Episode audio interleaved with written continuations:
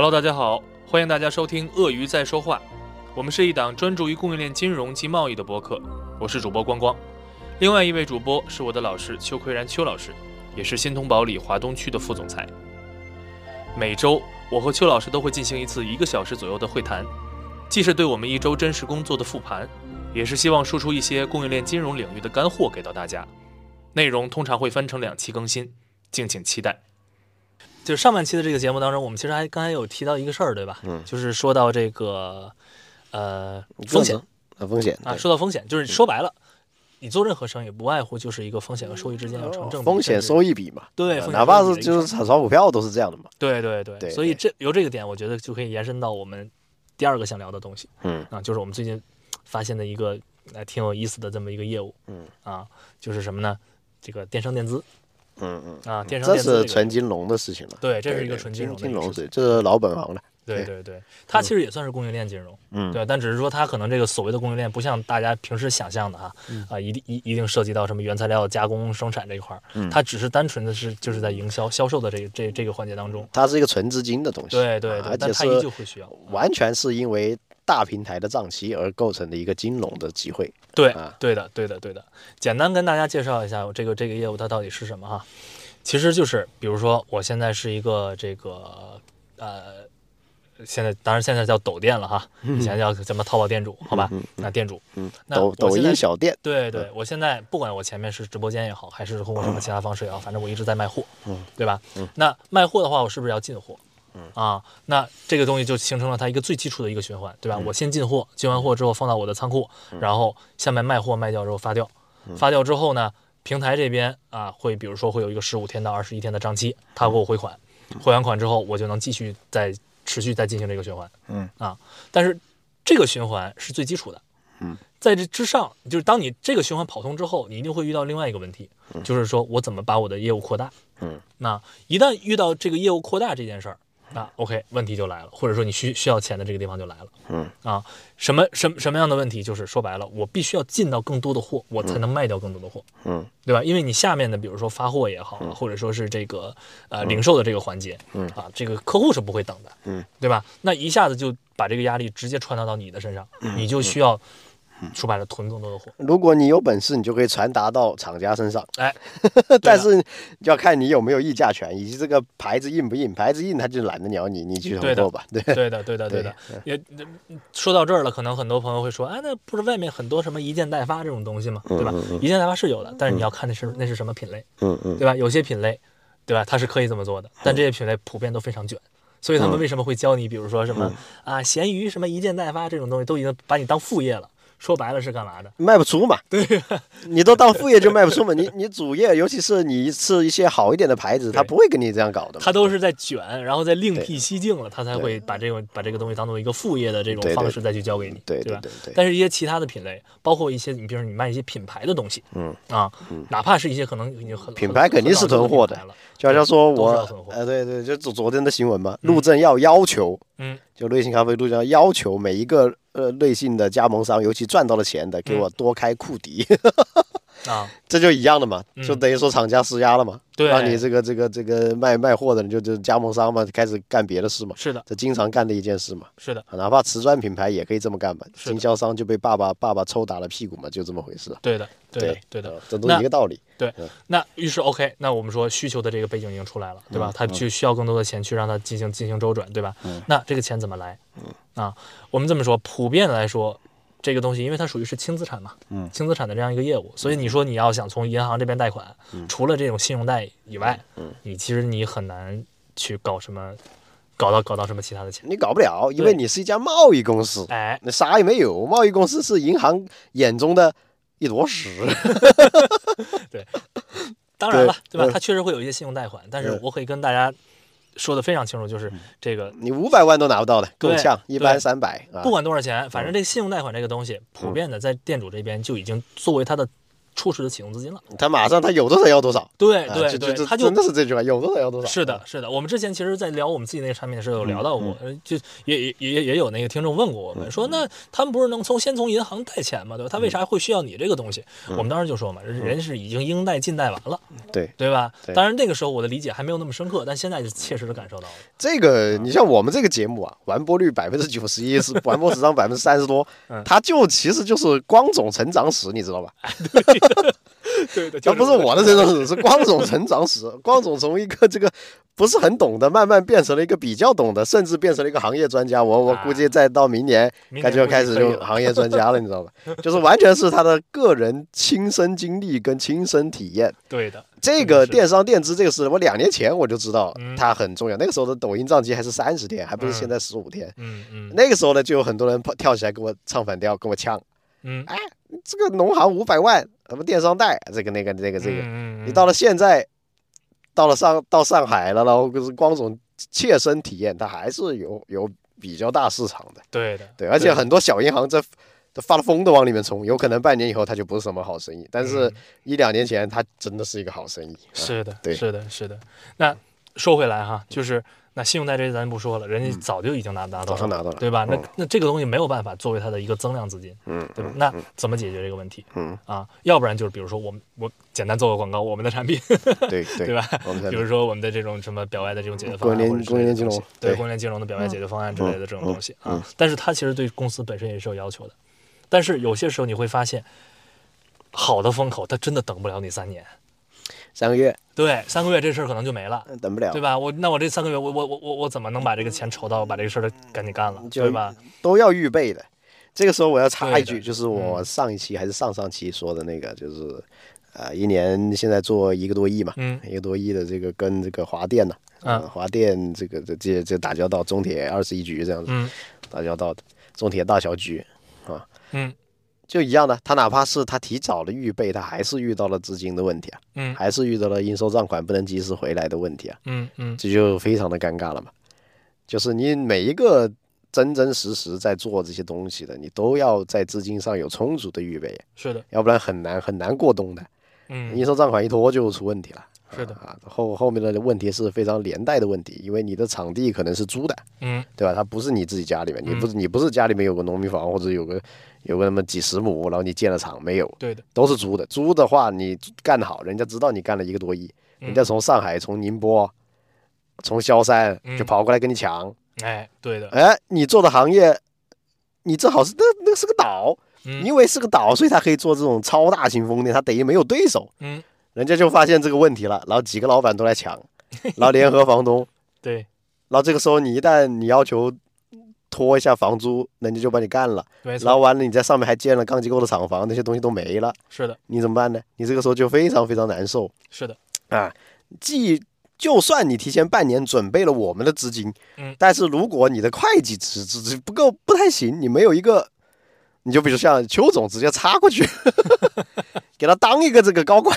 嗯帮他去搞这个事情，那还是有一点可能的。嗯那如果交给一个会计，他管你这个事啊，就就导致最后年底他还没有把这个钱给拿下来，然后逼得没有办法，然后就是一直请邱总喝酒，一直搞个人关系。那么邱总最后只能运用自己的这个人脉去从表内搞一点银行资金给他，嗯，还不够，搞了几百万还还不够。这老师说的这个点，我真的真的是亲就亲身体会。我我先就是这就是插进来一嘴哈，对对，我就发现你这是重点。对接过程当中，就这个财务嗯或者说这个这这个这个这个是出纳是吧？还是叫什么？会计啊，会计 啊，对我我我叫你说出纳有点鄙视人家了，对会计、财务总监啊财、务姐姐吧，好吧，财务总监啊就，是个财务姐姐，我的个娘呀！嗯你知道她从来不去市场上去看所有的资金成本的，嗯她就是跟你说啊，这东西价格太高了，这东西或者这东西风险太高了，这事儿推不动，他老板都推不动他，你知道吗？就是这种感觉。哎，我觉得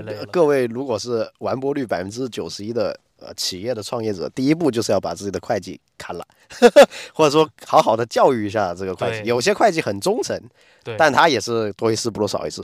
那同样的，我点名批评亚细亚，我点名批评，不要逼了啊，就点名批评亚细亚。这个这个这个，一个做五个亿的企业啊，搞只搞了四千万的表内银行贷款，六千万都搞不到，六千万八千万搞不到，我送到他面前，他都不愿意尝试一下。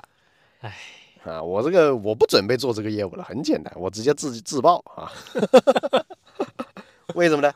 就是他觉得这可能就是不愿意尝试嘛，嗯，不愿意尝试，那么那么又有很多别的机会嘛，可能他整体要卖掉嘛，或者怎么样嘛，嗯嗯，对吧？啊。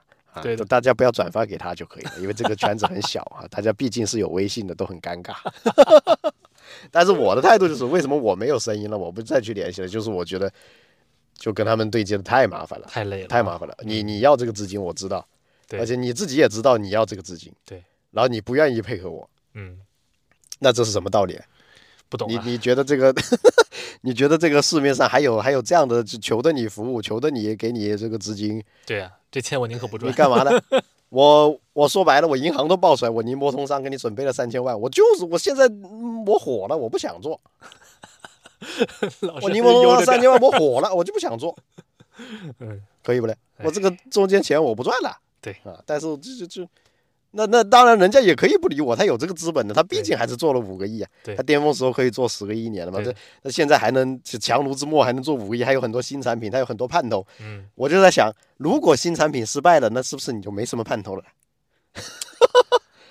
所以，所以其实做做制造业跟产业的思维是很保守的，嗯，但是他一旦遇到这样的事情，他到后面接不上的时候，他就很痛苦。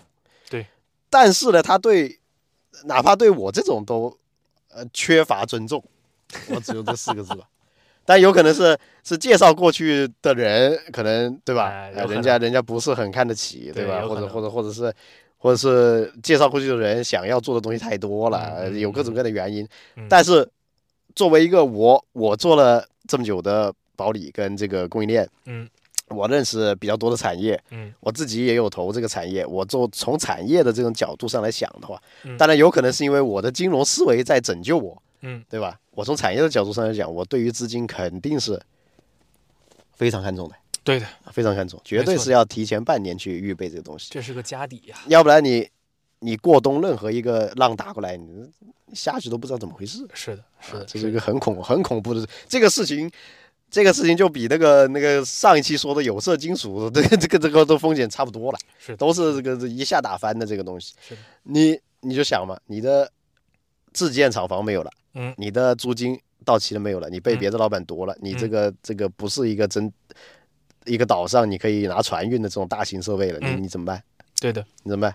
你同时你你你你你其他的企业你这样这样升级，你缺钱，嗯，你上下都都拖你钱，你应收账款不到位，你怎么办？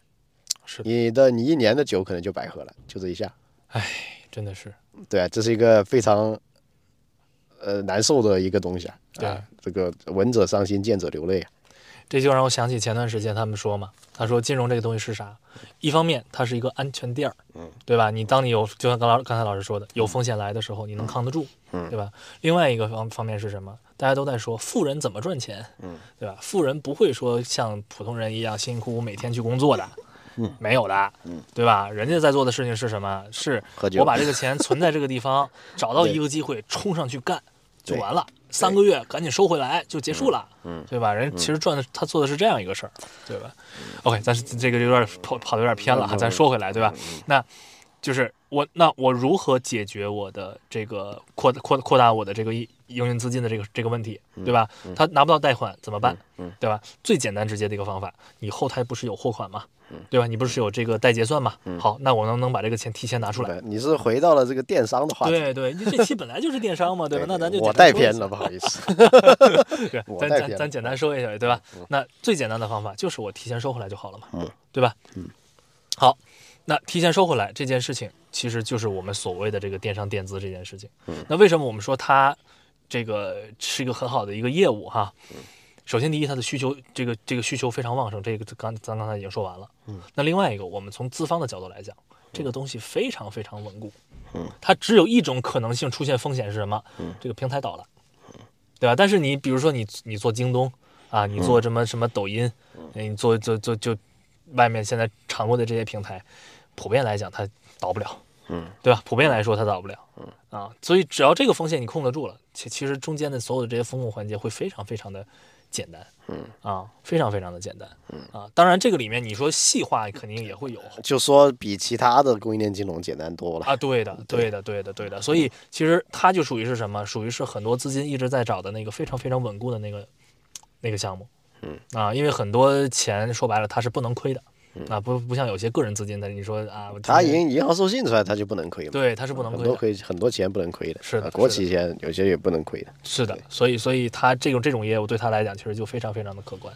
嗯啊，这个当然了，我们说这个钱啊，其实如果你从年化的角度来说，它其实这个数字并不是很贵啊，不管是银行出来、保理出来，还是这个什么呃国企啊，或者是个人资金也好哈，它其实年化上面来讲，它不是特别的贵啊。你算到每一个每一个周期里面，差不多也就是一个千分之千分之四、千分之二，差不多也就也就差不多这个这个数了。不他的这个这个钱是比我们去放供应链金融贵的啊，呃对比我们七八个点的贵的。它的年化到了大概十几，对，因为十几他甚至二十们是按照周期算嘛，对对吧？它是按照周期算嘛，对吧？嗯但这里面最大的一个一个成本的来源是谁呢？其实是我们说按照就是我呃怎么讲，就是最大的成本其实是来自于给你放这个供应链资金的这个平台，嗯啊，就是说白了，比如说我拿到一个年化，比如说什么六七八这样的一个资金，嗯啊，那我是不是也要赚钱啊？嗯那我要赚钱的话，那我肯定不会说跟你按照年化去说，嗯那我肯定按照每个周期来给你算。嗯这是现状，对对，这是现状，但这不一定是好事。哎，是的，对，这个有可能以后就有人把它改变了，这是的正常。对，是的，是的。但至少至少目前整个行业当中，就是几个呃已经成为行规的事儿哈。嗯第一个是所有的这个钱全部按照周期来给你算，嗯啊，按照周期给你算。那第二个是说它普遍都是一个点以上，嗯所以你会发现，OK，那基本上来讲，如果我想用这样的资金啊，普遍我的这个呃成本，就是在一个周期里面，差不多能够在一点五，甚至往高了往往高了走，能够高到三到四，嗯啊这样的一个数字，我才能做得下来。啊，这当然当然肯定也像老师说的，对吧？比如说这个行业足够激烈之后，可能大家都按年化算了，也有可能。但这个事说白了，我觉得至少不会是在这三四三四五年之内发生。啊，我呃我我反正是这么感觉。还有啊，就是他他其实很多是吃人际关系的，哎，对，就是朋友之间放，嗯。啊，就是同这个可能占了百分之三十到五十，嗯。朋友之间放。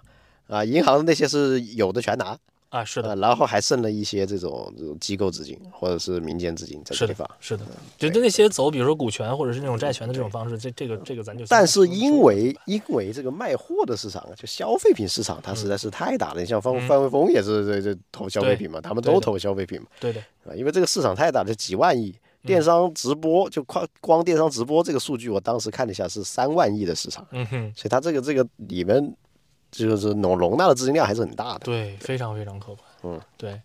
然后那这个这个业务本身咱介绍完了哈，其实我这期当中特别想说的一个点是什么？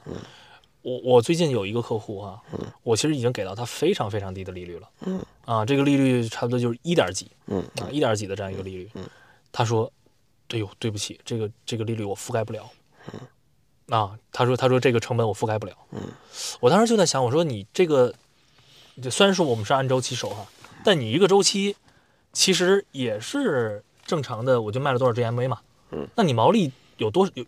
我那我我就问他嘛，我说你毛利有多高啊？毛利比较低，对吧？他说我毛利四十多。我说四十多，你还不能覆盖他。你能你覆盖不了 一点几的这个成本？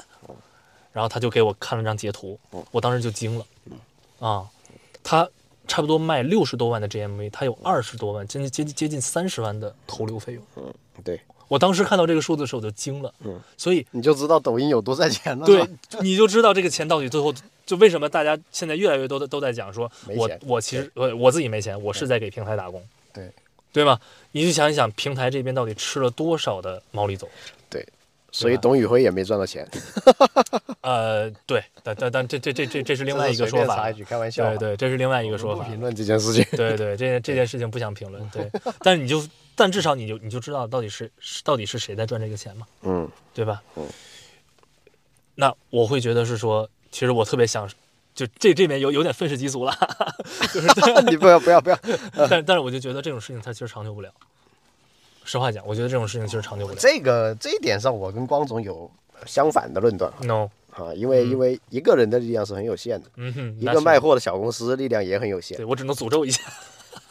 不是平，为什么平台赚钱？是因为平台员工多，人很强大，对的，而且在某一个某几个行业、某几个东西里面形成了垄断。是的，这样的话呢，那垄断之后，它必然会把这个投流费用往上加对的。啊。那你自然吃自然流的呢，就是说完全不能被他发现。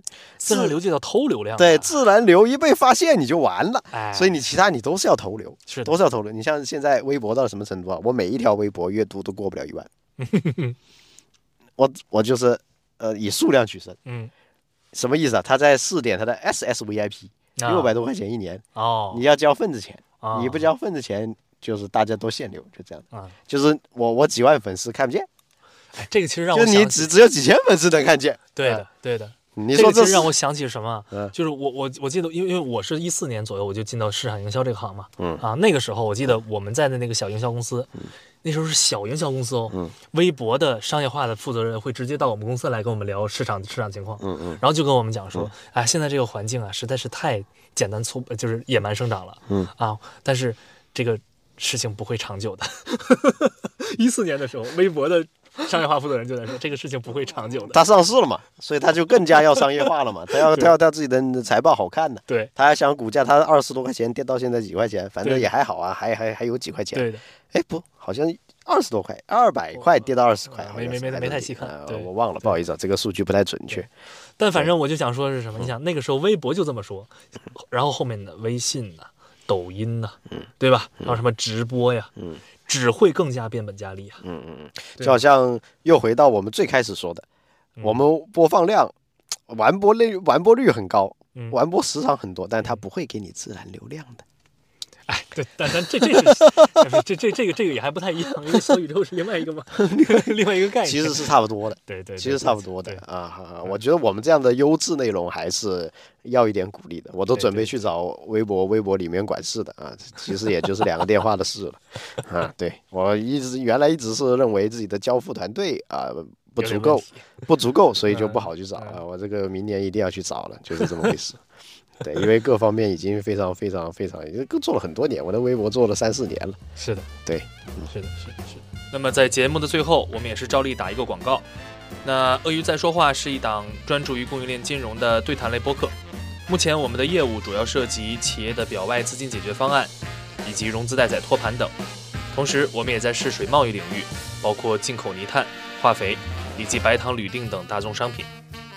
欢迎同行业的资方以及项目需求方找到我们一起交流，可以添加我们的官方微信 e y z s h 幺六八，也就是鳄鱼在说话的首字母缩写。谢谢大家。